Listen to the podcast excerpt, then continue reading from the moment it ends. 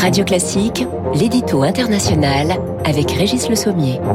Bonjour Régis Le Sommier. Bonjour Gaël. Vous savez qu'aujourd'hui, le 9 août, c'est le 77e anniversaire du bombardement de Nagasaki. Oui. Je vous l'apprends peut-être, vous vous souvenez peut-être pas. On se souvient Mais- tout souvent d'Hiroshima, mais pas de Mais Nagasaki, pas de Nagasaki. en effet.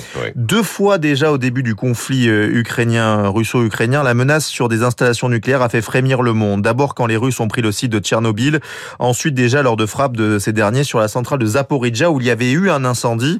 À chaque fois, on frôle la catastrophe. Alors, une, centrale dans une zone de combat, Euh, une centrale qui a été bombardée à nouveau à deux reprises ce week-end.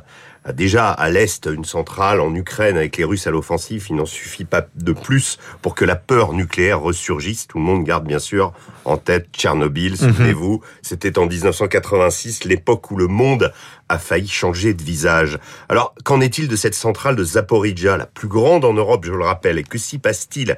Quels sont les risques pour le monde, la région?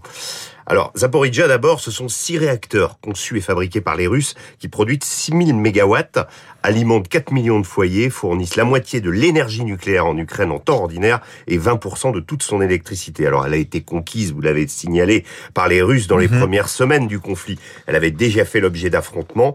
À l'époque, un bâtiment, précisons-le quand même, administratif avait été visé par des tirs de chars russes apparemment et les camps, les deux camps évidemment se rejetant comme souvent la responsabilité de cette folie. Cette centrale de Zaporizhia, elle pose problème en fait parce qu'elle est située tout près de la ligne de front. en Ah oui, on est tout proche du front sud. Alors un front très calme dans un premier temps, mais qui, à l'annonce d'une offensive ukrainienne cet été dans le sud du pays, en particulier sur la ville de Kherson, a repris de la vigueur ces dernières semaines. Alors les Russes, à cause de cette proximité, y ont quand même amassé des troupes et du matériel, ce qui, avouons- avouons-le, avouons-le, dans une centrale nucléaire n'est quand même pas une Hmm. bonne idée, c'est Oui. même une folie. Mais s'il s'avère que ce sont les Ukrainiens qui l'ont bombardé à cause de ça, c'est aussi une folie.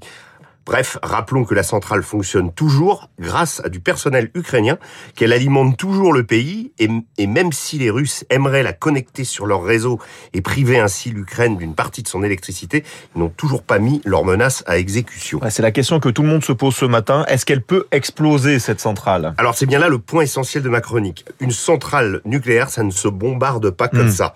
Euh, je veux dire que vous avez beau, si cela, si cela se produisait, faire fondre sur elle une pluie d'obus, ça ne provoquerait pas une catastrophe ni une explosion nucléaire.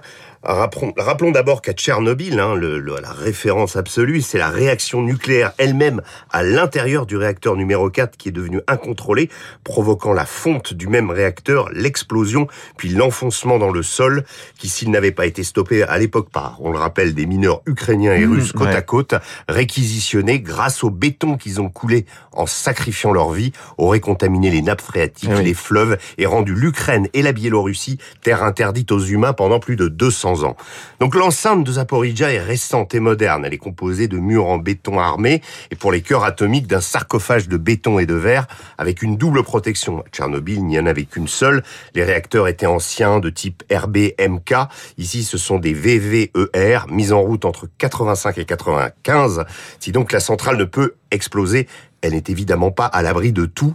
Dans son environnement, il existe des espaces de stockage de déchets nucléaires et d'ailleurs, la compagnie de l'énergie atomique ukrainienne estime que déjà un des réacteurs serait éteint, du fait probablement des règles et des systèmes de sécurité propres à la centrale, mais qu'il existe aussi des risques de Eh fuite oui. d'hydrogène et de substances radioactives. Est-ce que la communauté internationale peut sanctuariser ces sites nucléaires, surtout pendant des conflits de cette ampleur? Alors c'est ce qu'aimerait bien réaliser le secrétaire de l'ONU, Antonio Gutiérrez, qui lui a déclaré toute attaque contre les centrales nucléaires est une chose suicidaire. Il a dit ça hier à Tokyo.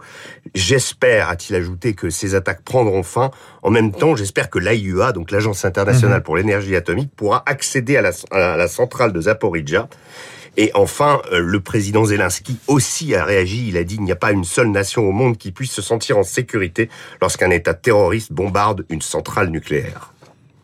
Merci beaucoup, euh, Régis Le Sommier, pour cet euh, édito international. On vous retrouve bien entendu demain. Vous nous Absolument. parlez de quoi Vous savez déjà de quoi vous nous Je parlez ne sais pas encore. Je Ah, n'ai pas encore vous nous décidé. réservez la Je surprise. vous réserverai la surprise. Je le mets sur Twitter. Avec plaisir. Merci, avance. merci Voilà. beaucoup, Régis Merci. Le Sommier.